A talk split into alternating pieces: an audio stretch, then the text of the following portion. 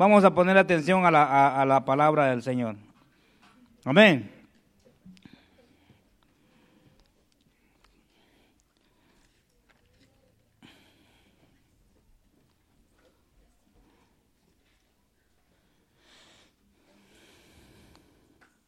¿Cuántos están bendecidos en este lugar? Porque tenemos a un Dios rico en amor, gracia y misericordia. Él no, lo económico para él no es nada, él lo hace de la noche a la mañana, pero poco a poco trabajando es, es como él derrama su bendición. Y pues bueno, este el día de hoy pues me toca tener la enseñanza, una pequeña enseñanza. La palabra de Dios es poderosa. Amén. No es que sea pequeña la enseñanza, sino que es corta, pero es grande la enseñanza. Es poderosa porque es palabra del Señor. Así me corrigieron ahorita. Amén. Y pues bueno, sean todos bienvenidos a la casa del Señor. El más contento de, de todo lo que están aquí es nuestro Padre Celestial. Porque nos estamos dejando moldear a su imagen nos estamos dejando llenarnos de su palabra, llenándonos de su promesa. Y como todos somos jóvenes aquí, ¿cuántos jóvenes hay aquí? Todos somos jóvenes, todos. Ahora que el cuerpo no nos obedezca es otra historia. Pero estamos jóvenes. Porque la palabra de Dios es viva y eficaz y más cortante que toda espada y penetra hasta lo más profundo, hasta partir el alma y el tuétano Así es la palabra que escudriña nuestro corazón y esta palabra es la que nos edifica para poder entrar al reino de los cielos. Esa es la meta. Esa es la, visión. Esa es la visión de eh, caminar poco a poco en santidad, transformándonos, restaurándonos, siendo, pidiendo perdón y perdonar, porque las promesas de Dios son eficaces, son reales, las cumplen en la vida de cada uno de nosotros. Y esta, por eso que todos somos jóvenes aquí, porque la enseñanza se va a tratar un poco de los jóvenes, porque Dios, eh, eh, ya los tiempos están, ya, ya son tiempos finales y nos quiere enseñar algo bien, bien bonito. Cierren sus ojos y oren por mí para que sea el Espíritu Santo y no, no yo, ninguna cosa de mi vida sino su, su palabra. Señor, Padre eterno, te doy gracias, Señor, por este privilegio tan grande, Señor. Gracias, Señor, porque me escogiste, me predestinaste de ante la fundación del mundo, Padre, para que en el día de hoy, Señor, esté presente ante tu, ante tu altar, ante tu presencia, ante tu pueblo, tus hijitos, Señor. Te pido, Padre, que sea dirigido por su Santo Espíritu, dando su palabra, Señor, porque si es su Espíritu, Señor, esta palabra, Señor, va a hacer lo que está declarada a ser, Señor, en nuestras vidas, Señor, transformándonos, Señor. Y sé, Señor, que su palabra nunca regresa vacía, sino que siempre edifica nuestras almas, nuestro espíritu y nuestro cuerpo, Padre. A usted sea la gloria, la honra por los siglos los siglos. Amén. Bueno, la promesa de Dios para los jóvenes. Hablamos de juventud cuando fuimos jóvenes, ya nosotros que ya estamos, ya pasamos de los 40, casi los 50, ya solo nos queda decir cuando era joven. ¿Verdad? Pero ahora los jóvenes que tienen toda la fuerza, tienen todo el conocimiento, tienen sabiduría, su mente está más fresca, con metas terrenales, primeramente, porque no tienen las metas espirituales, primeramente, porque es lo que vemos. Pero a Dios sea la gloria por la juventud que, está en este lugar, porque el Señor sigue, está agradado, se agrada de ellos, porque estamos en este lugar que, esforzándonos. Y sí, congregarnos todos los días de servicio, la oportunidad que hay de congregarnos todos los días de servicios, es una bendición grande que cada uno de nosotros recibimos. No lo ves, pero está recibiendo bendición y vida eterna. Porque la palabra de Dios lo dice. No lo dice cualquier persona, lo dice, eh, lo dice el Señor. A veces como padre, yo como padre, este, en mi casa, a veces cuando mis hijos estaban, estaban están yendo a la escuela, a veces llegan cansados, llevan tarea y este y llegan y quieren dormirse, o quieren quedarse. Yo quisiera dejarlos también, como amor de padre. Yo le podría decir que es en la casa y yo me voy para la iglesia. Como padre, ¿qué padre no hace eso? Todos los padres. Pero si tú sabes la bendición que es que un joven se congregue, tú no te vas a quedar y lo vas a traer para la iglesia. Porque después de los 18 tú no vas a poder hacer nada. Y Dios tiene la esperanza, Dios es esperanza, Dios es Dios es todo, pero para que podamos entender que Dios tiene la esperanza en los jóvenes. Ya nosotros ya vamos de salida. Pero Dios tiene fe y confía en los jóvenes, que los jóvenes van a llevar la antorcha del Evangelio para más adelante. Pero depende de los padres, de la forma como nosotros vamos a instruir a nuestros hijos en este tiempo. Si somos manos flojas, lo vas a enviar afuera y no van a, tener esta palabra implantada en sus corazones que cuando la necesiten, como no existe el trabajo, como padre, eh, vas a ver la consecuencia y, y vas a ver la importancia de por qué no lo traías cada servicio a la iglesia. A mí me tocaba enseñar el día del Padre, así que ahora me toca, o les voy a traer a ustedes. No, mentira, no me tocaba a mí bregar, pero... Le estoy diciendo esto porque los tiempos, ya estamos en lo final del tiempo. Los, los, últimas cosas. Usted sabe, cada uno de los que están aquí, ustedes son bien bendecidos porque están aquí. Tienen un gran privilegio de escuchar esta palabra hoy. No es porque esté yo aquí, sino porque el Señor les está hablando a ustedes. Eh, les voy a dar una buena noticia. Mira que las iglesias satánicas están creciendo en Estados Unidos. Y están creciendo. Y el pueblo de, de Cristo está menguando. Se está acomodando cada día más porque es el plan perfecto del diablo. Y entonces, si la iglesia satánica está creciendo, cuando tú no le metes la palabra a tus hijos, ¿a qué, eh, cómo, ¿cómo se lo van a contaminar afuera? Te lo van a volver ateo, incrédulo. De jóvenes pequeños, a veces escuchamos, no quiero ir a la iglesia, que yo no creo en nada y que no sé qué, cuántas cosas, y tú lo, tú lo ves. Como padre lo vemos. ¿Cuánto dice amén? Esta palabra es porque es, es, es palabra de salvación, no de perdición. Y por eso le digo, son bendecidos de estar en este lugar. Ahora, la promesa para los jóvenes. La juventud pasa muy rápido. La juventud pasa muy rápido. ¿Cuántos se acuerdan cuando tenían 18 años? Cuando tenían 14. ¿Cuántos se acuerdan cuando tenían 14 años? ¿Y cuántos años han pasado de eso? Cuando yo tenía 14, ya tengo 46, 31 años ha pasado. Pasó bien rápido. ¿Y qué hice con mi, con mi vida? Primeramente, no amé a Dios como debía amarlo. No me enseñaron como de mis padres me tenían que haber enseñado. Pero nosotros tenemos la oportunidad de darle esta palabra a nuestros hijos. De darle esta palabra, de decirle, ¿sabes qué? Esfuérzate y sé valiente. No temas ni desmayes porque Jehová estará contigo todos los días de tu vida. Hasta el fin del mundo Él va a estar contigo. Si estás con Él, todas las cosas que tú hagas van a obrar para bien si crees que hay un solo Dios, uno que pagó el precio por ti y uno que te dirige ahora que se llama Espíritu Santo. Amén. Entonces la juventud pasa muy rápido, muy rápido pasa la juventud. La juventud, y ahora cuando los teenagers, cuando están jóvenes, quieren tener 18 años. ¿Cómo quieren tener 18 años? Uno puede ser de la casa, otro para trabajar. Pero cuando empiezan a trabajar, quieren tener 14 años. Cuando empiezan a ver que van a tener que pagar biles, renta, comprar teléfono, pagar aseguranza, carro. No, mejor quiero tener 14 y vivir con mis papás todavía.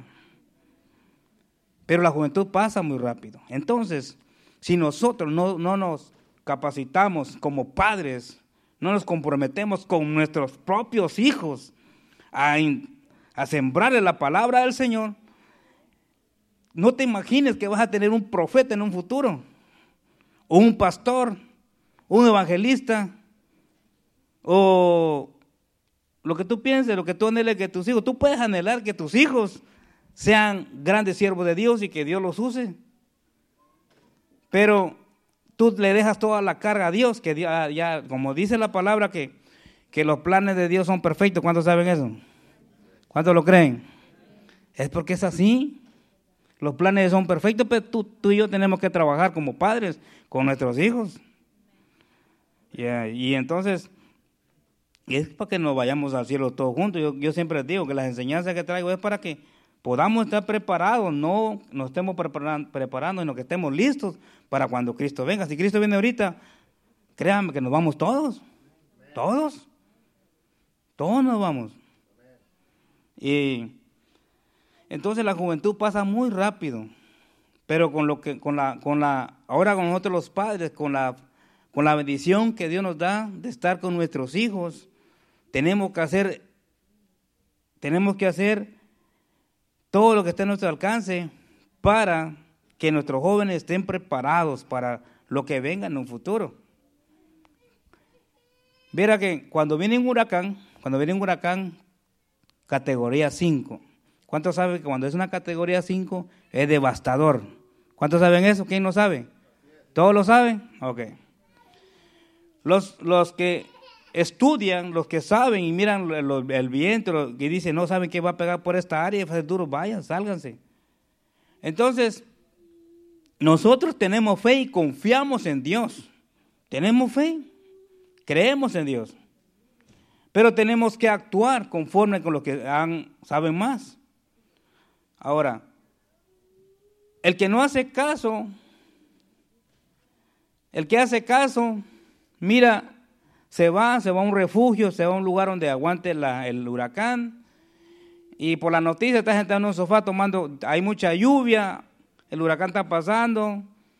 El que, el que hace caso se mete en una caja buena y está viendo tele, comiendo, dichoso ahí, que no sé qué, viendo por la televisión lo que está pasando en aquel lugar.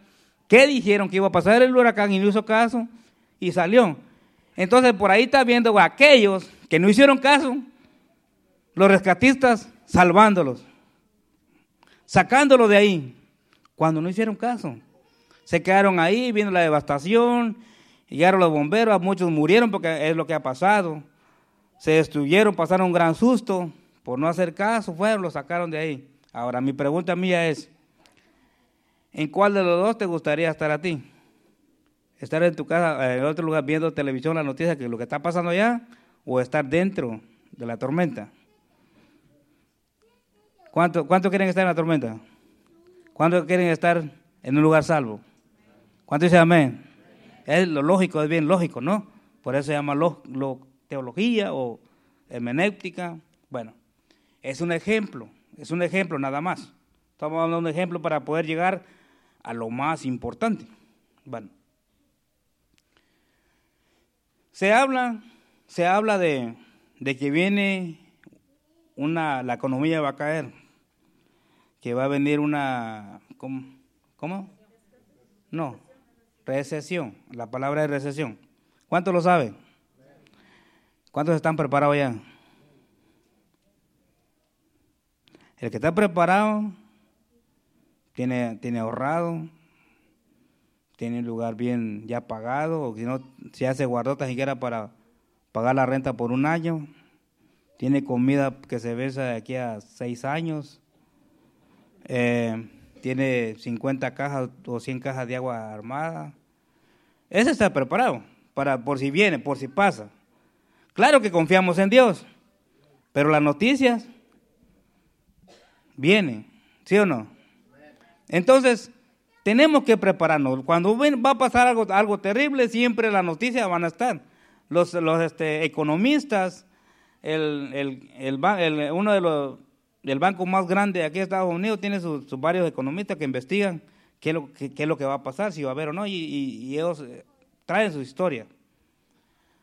Yo no soy ningún economista, ni he estudiado nada, incluso a, lucha aprendí a escribir mi, mi nombre en, eh, en, el cuaderno, y entonces no tenía nada, no sé por qué mi esposa me buscó, ¿verdad? Pero ya Dios, ya la tenía predestinada para mí, bueno. Pero me encuentro una palabra de Dios, dice que va a venir un rapto. ¿Cuántos están listos? Que Cristo viene. Que va a venir un rapto, que Cristo viene por su iglesia. Pero eso es lo bonito para los que se van, para los que están preparados. Los que ya prepararon sus jóvenes, los que prepararon sus hijos. Les decimos, ¿sabes qué va a pasar eso? Tiene que tener palabra de Dios. Entonces, viene Jesús por su iglesia, ya estamos preparados. O sea, preparados significa nos congregamos, ¿ya? Oramos, ayunamos, velamos, oramos, velamos, nos llevamos bien con nuestros hermanos, no hablamos de ellos, eh, los ayudamos, no podemos decirle como ejemplo el pastor Carlos que vino un hermano aquí a, cooperar, a, adorar al Señor, él no cobra, yo conozco a este, este, hermano de mucho tiempo también, son de un corazón bien, bien sencillo, ¿va? Este, entonces, no le puede decir, oh gracias hermano, Dios te bendiga, vete. Él se fue bendecido, ¿Quién, él, él, no, él no se fue con la mentalidad que el pastor Carlos le dio lo, lo bendijo, no, él se fue con una mentalidad de que Dios lo bendijo a él. ¿Sí me entiende? Entonces, nosotros tenemos que estar ya preparados y, escudriñar nuestro corazón de qué manera, de qué manera estás esperando ya al Señor. ¿Cómo estás con tus hijos? Otra vez eh, Héctor dijo que hay que hacer un altar de oración en nuestra casa, hablar con nuestros hijos y enseñarles la palabra. Porque es muy importante, es muy importante que, que nosotros entendamos de que Cristo viene, y como siempre han dicho que viene y viene y viene, y no, y no pasa nada, y muchos se confían, se, se acomodan, y no trabajan para el Señor, no le sirven al Señor, se apartan, se acomodan. No, no viendo a nadie, ¿eh? estoy viendo para otro lado. Bueno, eh, si hay tiempo, hay un tiempo, hay, hay un tiempo muy importante en este tiempo ahora, que los, los, padres tienen que invertir ahora en este tiempo, primeramente a lo mejor puedes comprar cuando caigas, si es que baja, comprar tu casa. Pero el tiempo en el cual tú vas a invertir como padre es el tiempo con tus hijos. Es el tiempo de invertir porque los, los tiempos ya son finales. Se está acabando ya. Entonces, si ya se está acabando el tiempo, ya Cristo viene, como padre quizás tú te vas. ¿Cuánto ¿Cuánto tú estás seguro que tus hijos se van también? ¿Cuánto estás seguro? Tú encárgate de darle la palabra a los hijos. Enséñale, aunque no les guste. Pero tú le vas a dejar palabra. Porque Dios cree en los jóvenes. Cree en la juventud del Señor. Los que pasaron, los que pasaron a la tierra prometida, no fueron todos los viejos que salieron de Egipto. Fueron los jóvenes. Toda la juventud que creció ahí. ¿Quién nos instruyó? Fue el Padre. Los padres sabían que venían de un linaje. Le dijeron, hay un Dios. Y Dios les demostró poder, unción, milagros, columna de fuego, se abrió el mar. Les, les mostró Dios a todos los jóvenes que tenían que seguirlo a él. Tenía a Moisés como líder, enseñándole bien la palabra al pueblo. Y no nada más era un pueblo pequeño, eran millares, era mucha gente. Y Moisés tenía su gente, tenía gente que lo ayudaba a administrar todo el pueblo, para que todo el pueblo se inclinara a un solo Dios, al Dios de Israel, al Dios de Abraham, Isaac y de Jacob. A ese mismo Dios nosotros también servimos. Y que Él ha prometido y prometió enviar a su Hijo y vino. ¿Cuántos saben que vino? Vino, estuvo en esta tierra, se fue para el cielo, pero también dije que dejó un consolador. ¿Quién fue ese consolador? Fue el Espíritu Santo. Entonces, la juventud, la juventud, Dios tiene, tiene, tiene confianza en la juventud, pero como padres tenemos nosotros que trabajar. ¿Cuántos están de acuerdo conmigo? Porque son sus hijos, ¿verdad? Y mis hijos. Me gusta que alguien de ustedes aconseje a mis hijos y yo pueda aconsejar a tus hijos. ¿Ves? Porque es así, es el anhelo de que los niños aprendan. Eh, entonces vemos cómo, Dios con los hijos. Ahora vamos a ver a José. José fue un joven, usó la juventud. Había hermanos más grandes, había más personas, pero a José lo llevó por un camino difícil. No fue fácil. No fue fácil, pero caminó, se dejó llevar, fue temeroso, fue temeroso de Dios pero ¿quién fue el que le sembró la palabra José? a que sea temeroso de un solo Dios. ¿Quién fue? ¿Eh? Su papá. Hay mujeres también en la palabra de Dios, en la, palabra de Dios que también hicieron buen trabajo con sus jóvenes. La mamá de David, todos los hermanos también no lo querían. El papá no tenía confianza en él, pero había una madre que sí quería, que sí decía, no, dice, teme a Dios. ¿Quién le metió la palabra? Fue la mamá. Hizo un buen trabajo. Y mira, Dios lo cogió. Y a Samuel también fue profeta, fue ungido, fue usado por Dios. Pero ¿quién fue que lo llevó? ¿Quién fue? Fue la madre.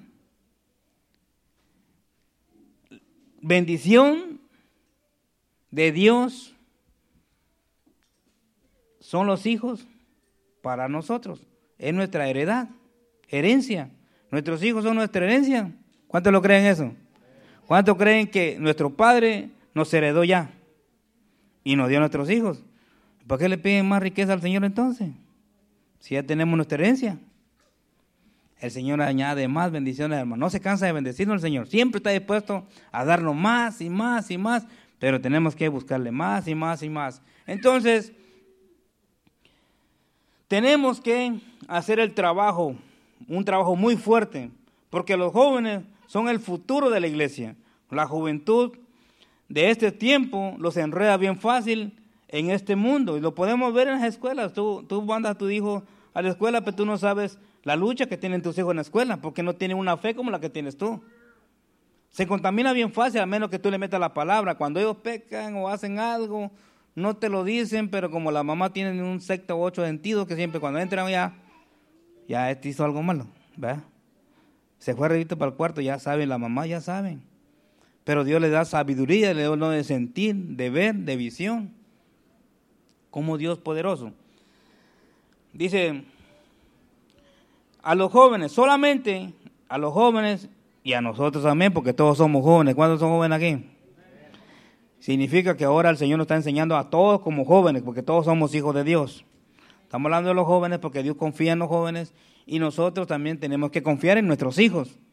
Aunque se porten mal, tienes que confiar. Eres su padre. ¿Te imaginas que el padre no confía en su hijo? Es como que si Dios no confiara en ti. ¿Y cuántos errores hemos hecho nosotros? ¿Cuántos creen que se van para el cielo? No, nos vamos para el cielo. Al empezar, aunque fallamos, pues creemos que nos vamos para el cielo. ¿Cuántos dicen amén? Esa es la, la fe.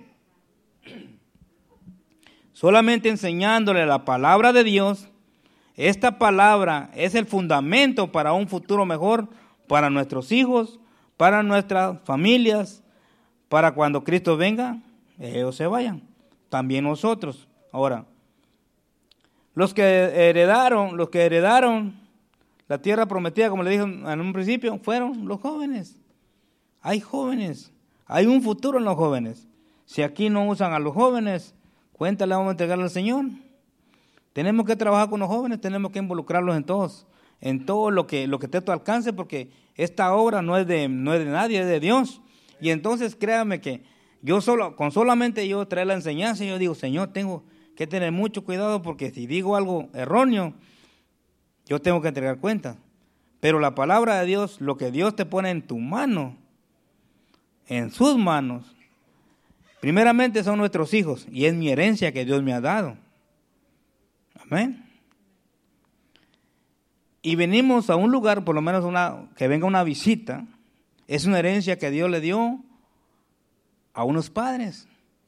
Estaba perdido, una joya que estaba toda perdida allá, pero vino a la iglesia. ¿Qué responsabilidad nos hemos metido con una, una visita que venga a la iglesia? ¿Se imagina qué gran responsabilidad es de que vengan, llegó y, así se fue como mismo y fue.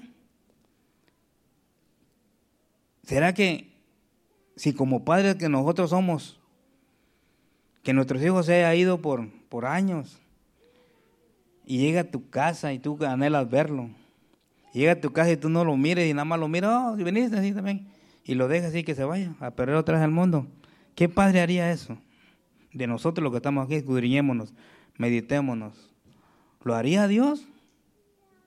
Nosotros sí lo hacemos, algunos a lo mejor. Porque no, ya no confiamos en los hijos. Ya no confiamos. Ya no confiamos, ya no creemos que hay un Dios de poder que lo puede cambiar, que lo puede transformar. Aun si son huesos secos. Profetiza. Tenemos que profetizar la palabra de Dios, confesarla y creerla en nuestros hijos. Tenemos que hacerlo. Como padres, no solamente, como les digo, estamos aprendiendo a ser padres, pero la palabra de Dios que nos, tenemos en las manos es algo poderoso. No es nada más, es algo de decir, es un alma de salvación. Ustedes saben, yo creo que cuando entra una visita nosotros tenemos que, ah, bienvenido, aplaudir bien grande, porque si, si esta persona, esta visita se salva en esta, en esta casa, en el cielo dice que hacen una gran fiesta. Pero gran fiesta es de que hacen cuando un alma se salva. Allá le hicieron cuando tú te convertiste, aunque no lo viste, pero sí la hicieron. Entonces nosotros como padres no nos vamos a llamar padres espirituales, porque hay un solo padre espiritual. A uno que nada más se le dice padre, nuestro padre Jehová de los ejércitos, uno. Pero ¿quiénes somos sus hijos? Nuestros hermanos, nosotros, que tenemos que trabajar duro, tenemos que trabajar bastante.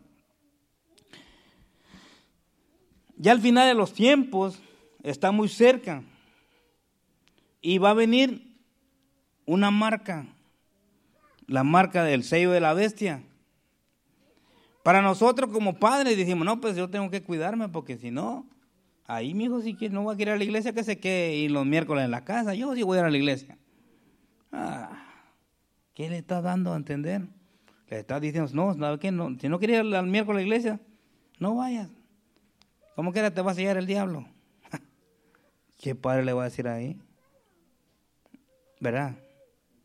Tenemos que esforzarlos, o sea, no obligarlos, sino con amor. ¿Y sabes qué, mi hijo? O mi hija, ¿sabes qué? Hay que, ir. Ya el que si no quiere venir, pues está bien, ya de 18 por arriba está bien. Si no quiere, pero yo sé que hay promesas. Como el profeta Ezequiel le dijo al Señor, profetízale, profetízale a los huesos secos. ¿Será que Dios tenía fe? Diciéndole al profeta que le hablaran los huesos secos. El profeta hizo caso. Vamos a ver un poquito por ahí. Si llegamos, sí, primero a Dios llegamos. Entonces, ¿cuántos quieren profetizar sobre sus hijos? Declaremos palabra de vida sobre nuestros hijos. Declaramos, Señor, que siempre van a ser cabeza y nunca cola, que siempre van a estar arriba y nunca abajo, Señor, que la oración, Señor, de los padres que están en este lugar, Señor, no se apartará de nuestros hijos y vamos a creer otra vez en nuestros hijos, porque así debe ser, creer. Dios nos dice que nos preparemos, dice, va a venir una marca, un sello. dice que aún a los escogidos el enemigo va a engañar. El diablo en este tiempo está más fuerte. Imagínense que se están manifestando más, hacen show, ya sale ya con con rostro de Lucifer, con cabras y cuanta cosa, hacen conciertos y nosotros bien cristianos, bien evangélicos y dejamos que nuestros hijos a veces salen y ni cuenta dónde están. Si van, ya van con palabra de poder, ¿verdad? Ya saben la verdad. Y ellos van a saber que lo que están haciendo es malo, pero están ahí, pero es malo. ¿Ve? Porque ya saben la palabra de Dios. Pero aquel que no sabe palabra de Dios, por lo menos los que no vinieron hoy y no están escuchando la enseñanza, ¿No están escuchando esto? Es importante, ¿me envía Dios bendición y vida eterna? Claro que sí, envía bendición y vida eterna en la casa de Él.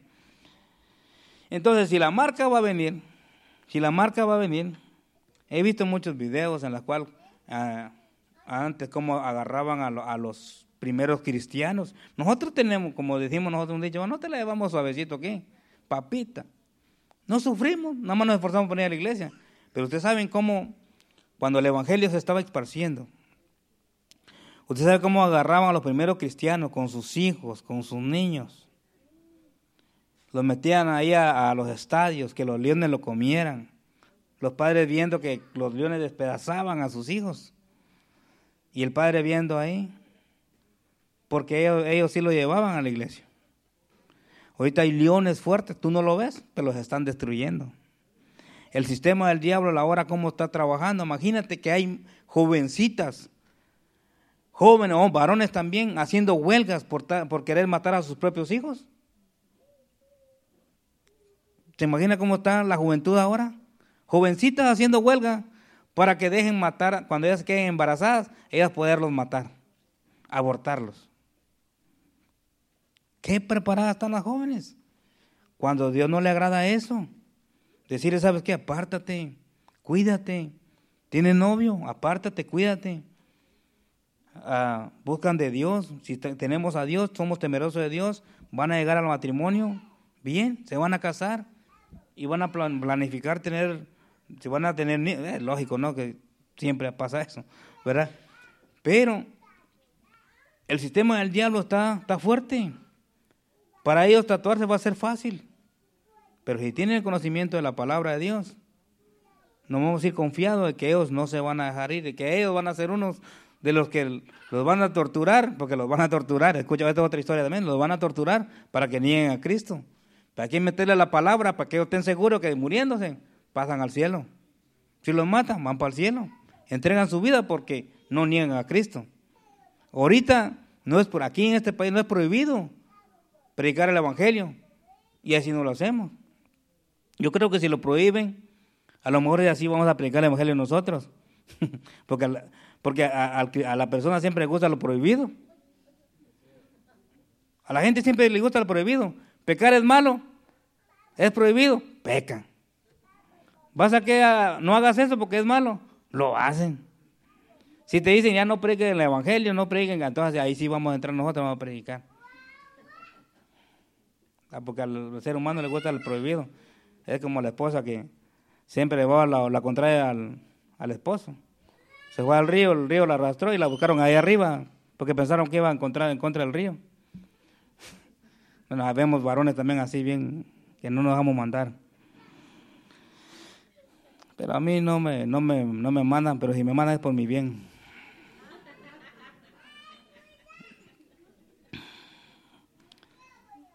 Así es el amor de Dios, hermano.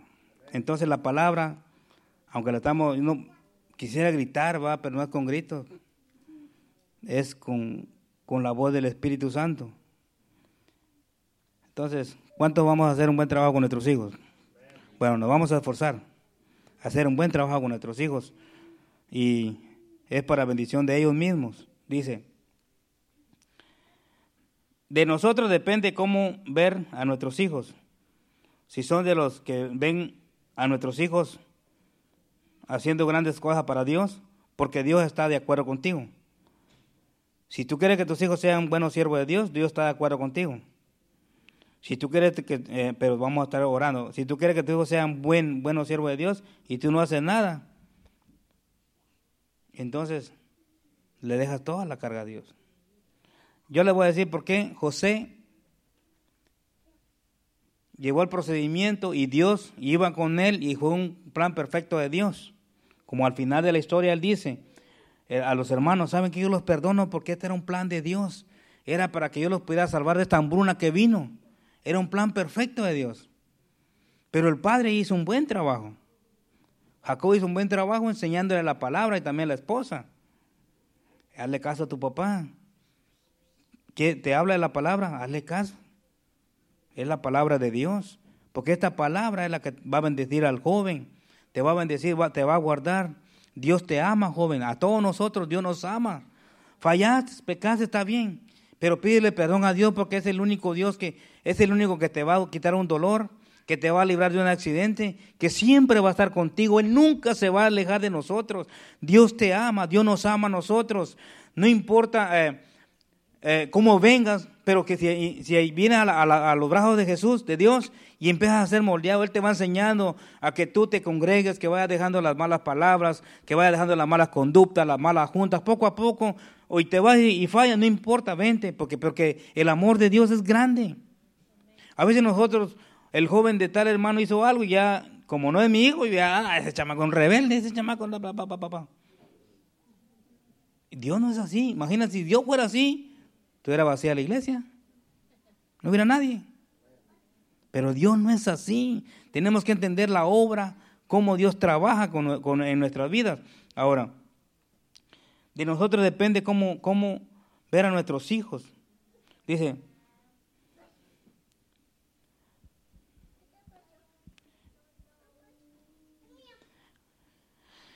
las promesas, las promesas de Dios son perfectas y se van a cumplir en nuestras vidas.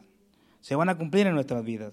Eh, vamos a ver una historia aquí de Joel, capítulo 2, versículo 12 al 32, lo vamos a leer y voy, voy, voy enfatizando en algunas unas partes porque va conforme a la enseñanza, pero quiero empezar el 12 para que podamos entender el contexto y hasta el texto que quiero llegar. Entonces, hay jóvenes que sí cumplieron su, su, llamado, pero, ¿por qué no todos los jóvenes de ese tiempo eran igual como ellos? Está, también está Daniel, ¿ve?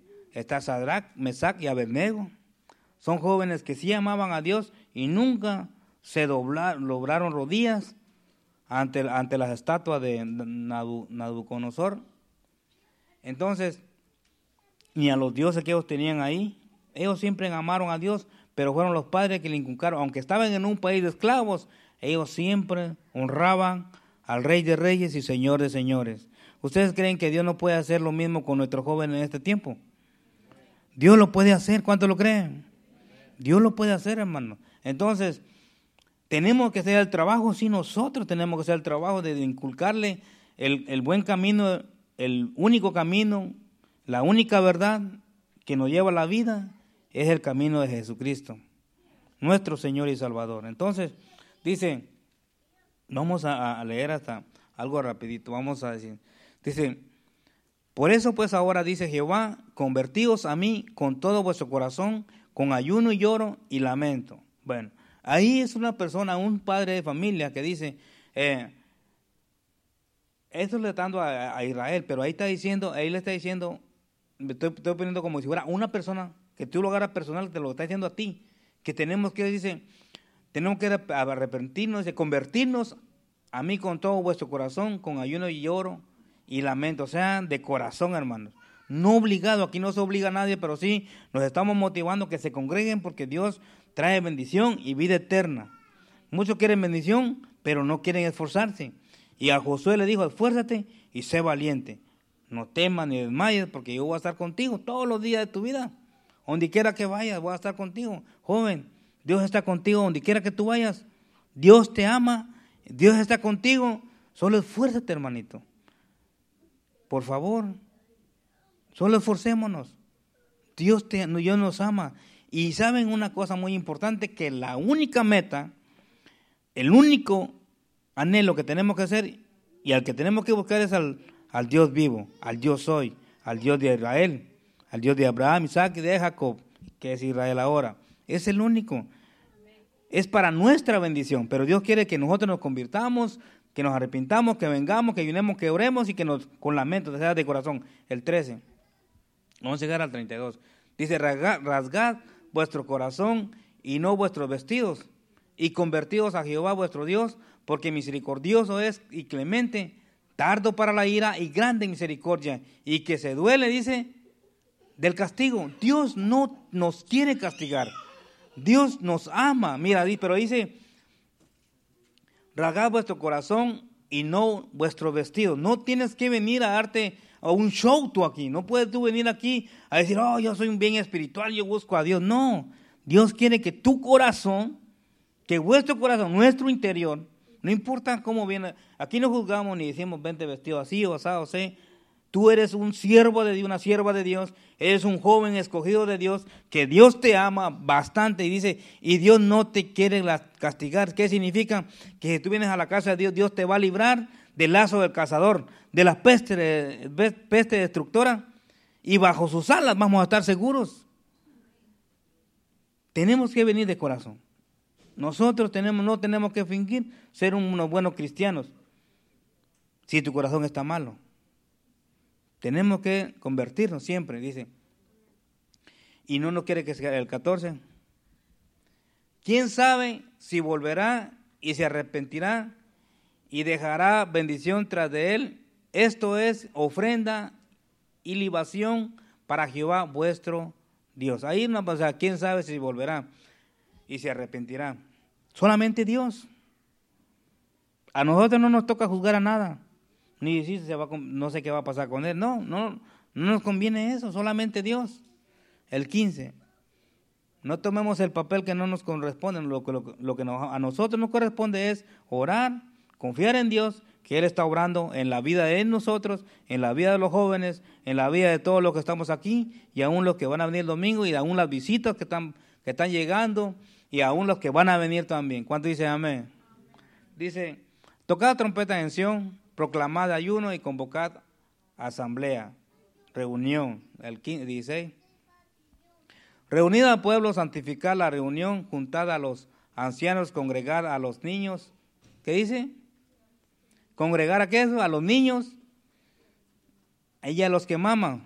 Salga de su cámara el novio y la y, y su tal y su tálamo la novia.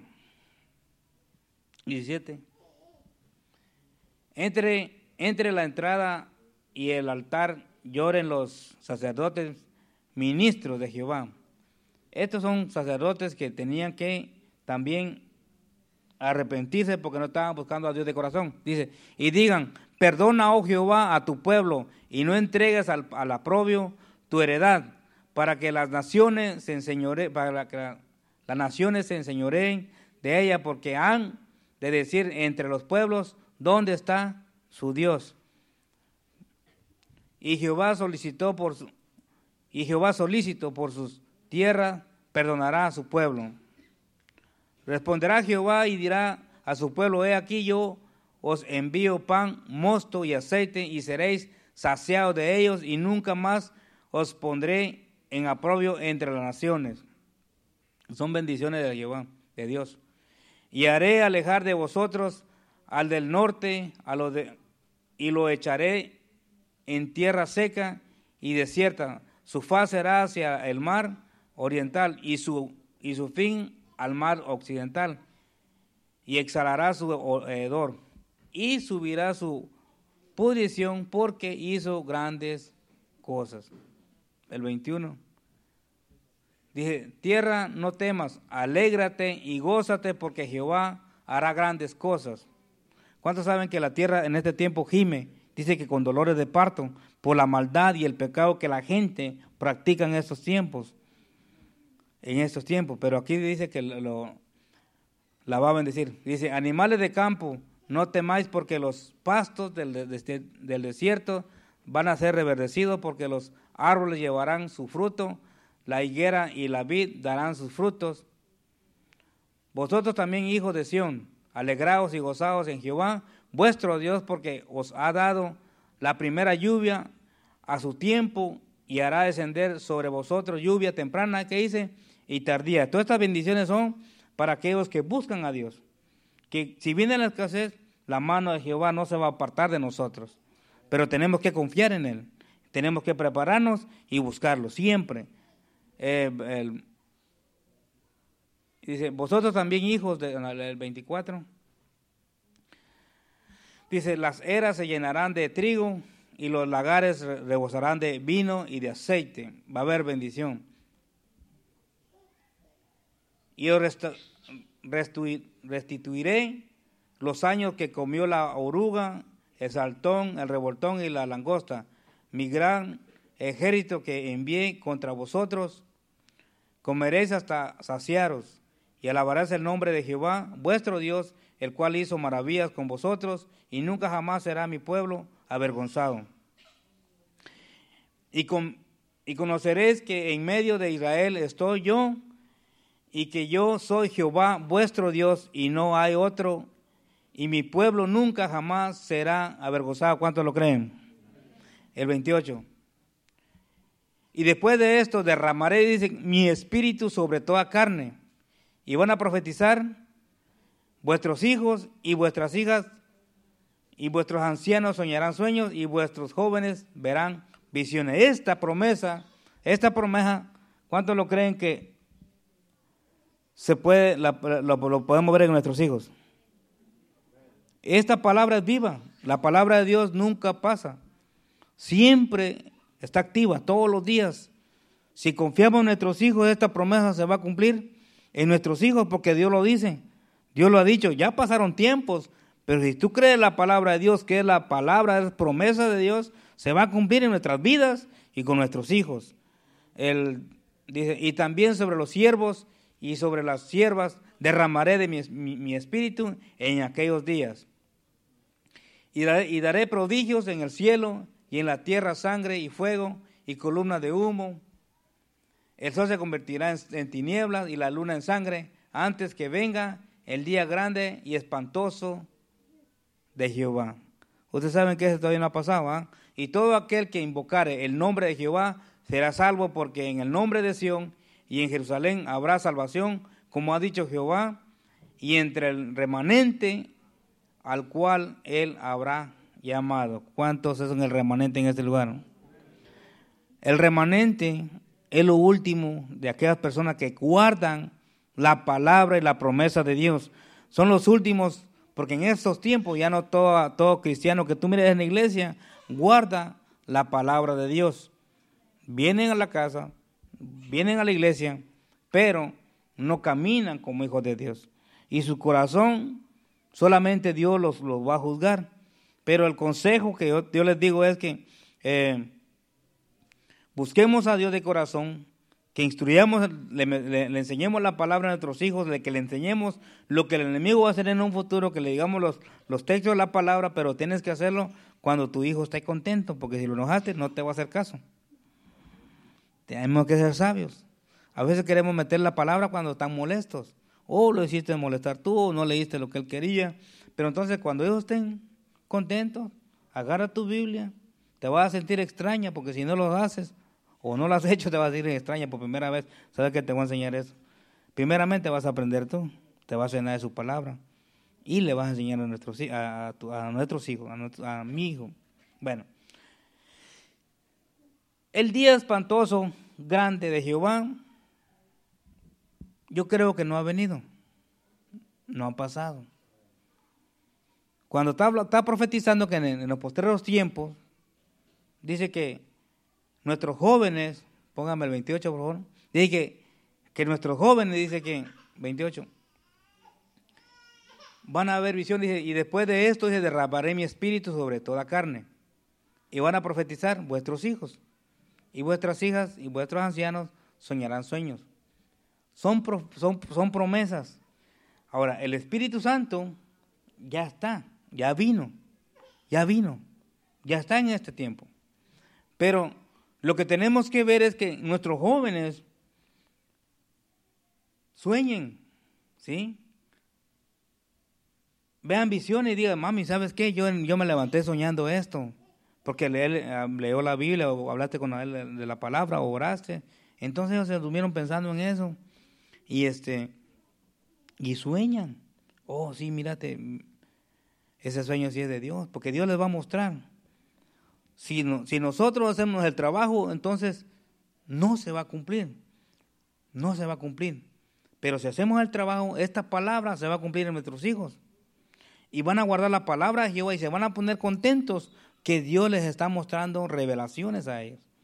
Y van a creer más en el Dios vivo, en el Dios de Israel. Entonces, el pueblo de Israel, la juventud que pasó a, Canaán, Dios les mostró su poder y ellos y ellos vieron el poder de Dios, cómo abrió el mar. Ellos nunca habían visto eso. Ellos vieron que el espíritu de muerte pasó por todo Egipto. Y los que hicieron caso y, señalaron con sangre las puertas de sus, de sus casas, el espíritu de la muerte no pasó ahí. Y ellos se dieron cuenta porque ellos, los primogénitos, eran los que se iban al parque. y el papá que no, no hizo caso, su hijo pasó Aprendieron de eso. Entonces el Dios le mostró todo el poder que él tiene. Entonces, el procedimiento, el procedimiento que Dios lleva a nuestros hijos, uno sin saber, quizás nuestros padres, por lo menos nuestros padres, nosotros, quizás no, eran, no iban a la iglesia. No sé cómo oraban, no sé cómo se encomendaban a Dios o cómo rezaban, porque mis papás eran católicos. Pero estoy aquí por misericordia y gracia de Dios, compartiendo la, palabra del Señor. ¿Era un plan perfecto que Dios llevaba a José? Sí, era un plan perfecto. El papá hizo un buen trabajo. Pero después que José ya estaba muerto supuestamente para el padre, porque el padre, el padre sí sabía que su hijo había muerto. Jacob sí sabía que su hijo estaba muerto. Los que, no, los que sabían que, que lo habían vendido y que estaban, no estaban seguros que seguía vivo eran los hermanos, que sabían la verdad, que lo vendieron. Pero Jacob como padre, él sabía que su hijo lo había matado a las fieras, que lo habían hecho pedazos, que estaba muerto. De joven, Jacob ve, un trapo lleno de sangre y le dice, fue lo que tú le regalaste y, mira, lo hicieron pedazos a las fieras. Y él lloró amargamente por su hijo porque lo amaba bastante. Entonces, no sé cuántos años tenía eh, José, pero a lo mejor tendría unos 14, 15, no sé cuánto va, pero era joven. Para él, José estaba muerto. José estaba muerto. En las fieras le mataron a su hijo. Entonces, el procedimiento, el procedimiento, Jacob con su hijo hizo un buen trabajo porque le enseñaba las escrituras a José. Los demás a lo mejor sí se lo enseñaron, pero crecieron y fueron, estaban pastoreando. Se dedicaron más a la economía, se dedicaron más a, trabajar para el padre, a tener que comer, tener ovejas, sembrar, y se iban allá a hacer cosas malas. Y, pero José, cuando yo creo que él le dio el mismo, la misma enseñanza a todos. Pero para José, para Jacob, ya su hijo estaba muerto. José. ¿Por qué Dios cumplió el plan en la vida de José? ¿Por qué Dios sabía que José era el instrumento que Dios iba a usar para poder salvar la generación de, Abraham, la, generación de Isaac y de Jacob, las doce tribus. Porque José sí creó la palabra y la promesa del Padre. Y Dios usó a él. Tal como David. David también tenía enseñanza de la madre y amaba a Dios y cuando él vino el oso, él dijo, Señor, tú estás conmigo, el ángel tuyo está conmigo y voy a vencer al oso. Y mató al oso. Y dije que también mató al león. Entonces Dios lo escoge por eso. Entonces ya David sabía, tenía palabra, dijo, la primera prueba que tuvo, me exclamó a Dios y puso a Dios que lo ayudara y venció. La fe de este muchacho creció. Dijo, si clamo a Dios, sí funciona. No es una varita mágica, pero el nombre de Jehová es poder. ¿Cuánto lo cree? El nombre de Jehová es poder. Entonces él vio y dijo, no, sí, Dios está conmigo. Cuando José no entendía por qué lo, lo, lo habían vendido y después fue a trabajar con sus esclavos y después lo vendieron, él dentro de él sabía, dijo, si yo estoy aquí, el Dios de mi padre, Él está conmigo y me va a bendecir.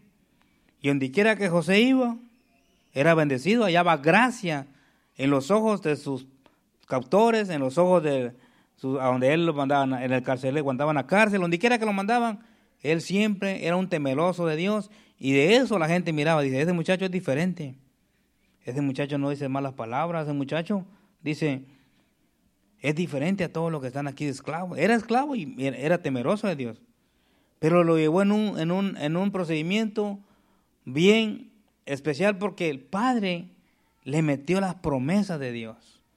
Le metió quién era Dios.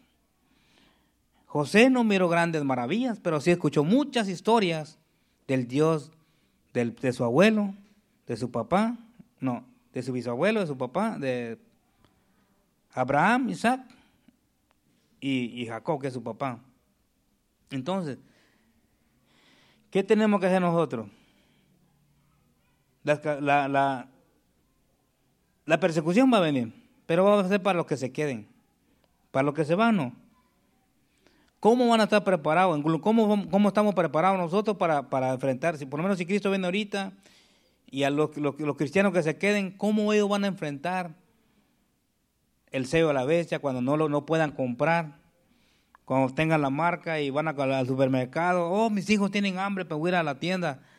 Tiene dinero, sí, pero ¿y, la marca? Ah, no, si no tienen la marca no te vendemos nada.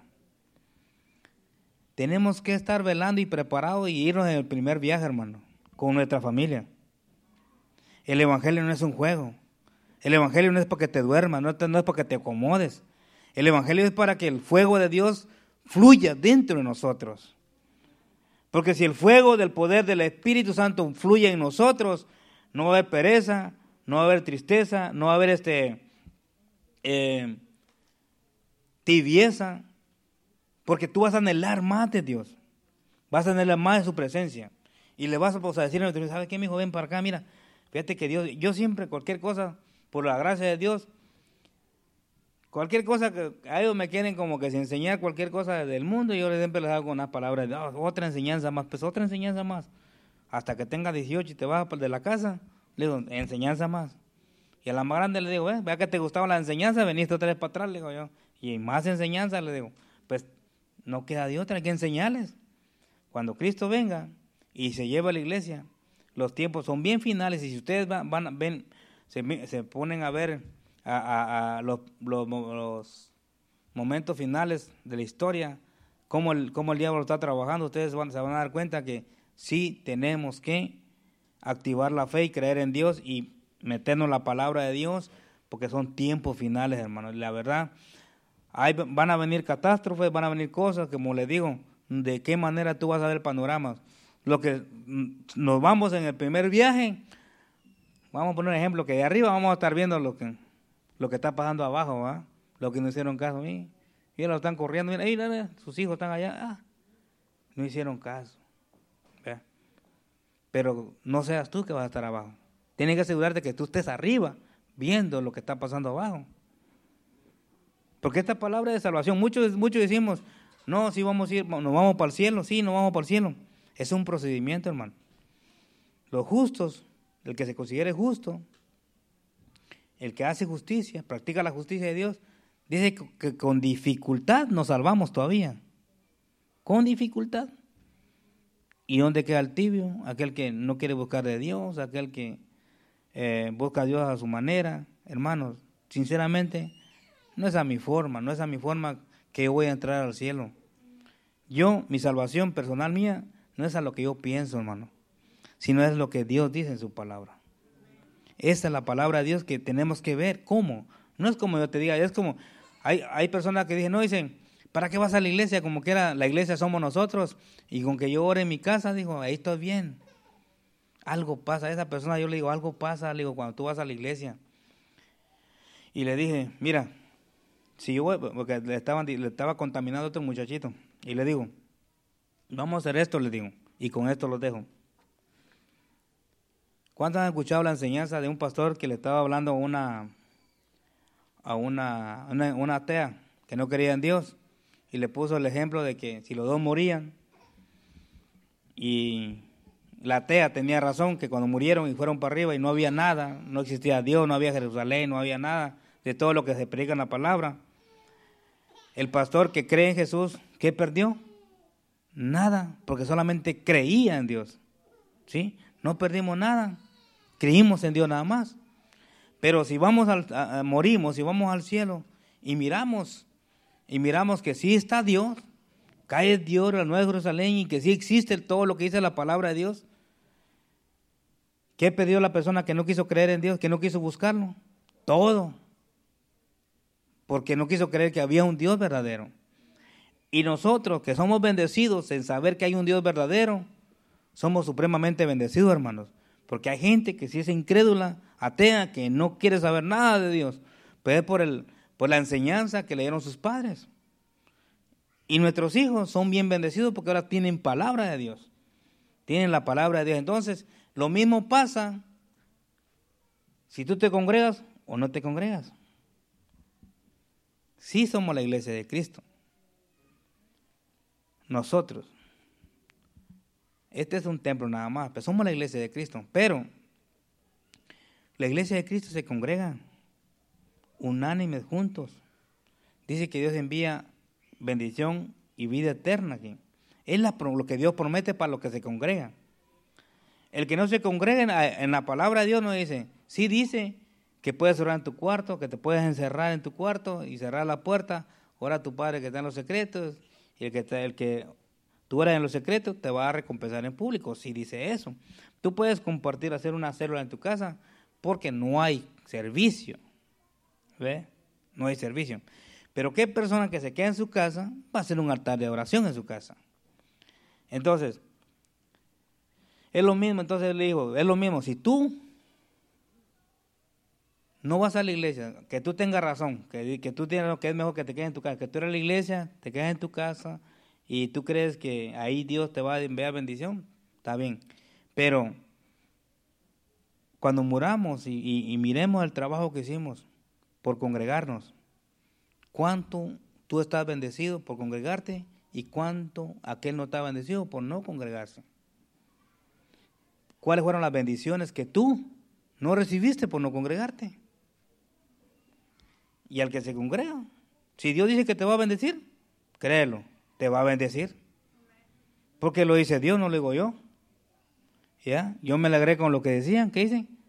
A la casa, ¿qué De Jehová iremos. Entonces, hay muchos textos que dicen que la bendición que Dios nos da cuando nos congregamos. Entonces, no, tú tienes que elegir. Todos tenemos que elegir el beneficio o lo que tú ganaste cuando te, congregabas. O el beneficio que no recibiste cuando no te congregaste y podías hacerlo. Esto no te estoy obligando, solamente quiero que te afirmes más en las cosas de Dios y que estemos preparados cuando Cristo venga. Amén. Entonces mi salvación es personal, la de ustedes también. Esta palabra no obliga a nadie, pero sí demuestra su amor para con todos nosotros. Amén. Así es que jóvenes, y somos todos, creémosle a Dios. Tenemos que creer la palabra de Dios. Hay tres fases, dice, es creer, actuar y recibir. ¿Sí me entienden? Porque no puedes creer que vas a ser bendecido si no actúas. Si no crees, si, tú crees, no actúas, tampoco vas a recibir. Porque nadie te va a llevar un cheque. ¿Tú crees que vas a trabajar? Sí. ¿Mañana vas a ir a trabajar? Sí. Ok. ¿Vas a trabajar mañana? Vas a recibir un cheque porque te esforzaste. Pero tú no le puedes decir al jefe, ¿sabes qué? Mañana voy a ir a trabajar, ¿ok? Te quedas en la casa y no esperes que, te, que, de ese día no te, no te van a pagar. Es imposible. Lo lógico. Es bien, la palabra de Dios es bien clarita para entenderla. Entonces, creer la palabra y actuar y vamos a recibir. ¿Cuánto que recibir la bendición del Señor? Porque el que está aquí cree. Amén. Y esta pequeña enseñanza, pues, eh, es, eh, ha sido de bendición para cada uno de nosotros. Porque la palabra de Dios dice, el, del Señor me dice a mí que esta palabra no va a regresar vacía. Así es que no va a regresar vacía porque ya fue sembrada en los corazones de cada uno de los que están aquí. Amén. Pero bueno, Dios me los bendiga, que el Señor siga obrando en nuestras vidas, que el Espíritu Santo siga obrando en nosotros y a esforzarnos, hermano, porque los tiempos ya están bien cerca y hay que sembrar la palabra a nuestros hijos.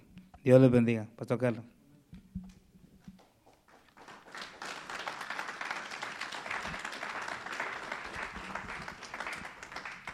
Pueden tomar, ponerse de pie, perdón. La palabra de Dios es bien clara, como dice Marvin.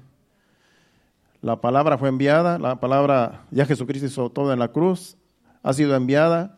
Ahora nosotros tenemos que recibirla y ponerla por obra. La palabra de Dios es para los obedientes, para los humildes, para aquellos que se dejan enseñar, para eso es la palabra de Dios. Por eso no muchos reciben, porque hay quienes no creen, hay quienes no, no la viven, por lo tanto, no son bendecidos. Esto es para los obedientes, para los que creen, para los que se humillan, para los que se esfuerzan también. Démosle gracias a Dios y con este canto vamos a adorar a Dios. Padre, gracias Señor. Gracias por tu palabra. Gracias por el mensaje, Señor, que tú nos has traído, Señor, en esta noche. Que tu palabra no vuelve vacía, Señor, sino que hace lo que tú ya has predestinado, Señor, en ella. Y te pedimos, Señor, que haga efecto, Señor, que haya hecho efecto en cada uno de nuestros corazones, de todos los que estamos aquí y todos los que han escuchado este mensaje donde quiera que estén, Padre. Gracias te damos, Señor, por tu palabra, por tu Santo Espíritu, Señor. Tú eres quien merece la gloria y la honra por siempre. Y en esta hora te adoramos, Señor, con este canto. Te lo ofrecemos de todo corazón. En gloria te veo. Cuanto más te conozco, quiero saber más de ti. Mi Dios, cuán buen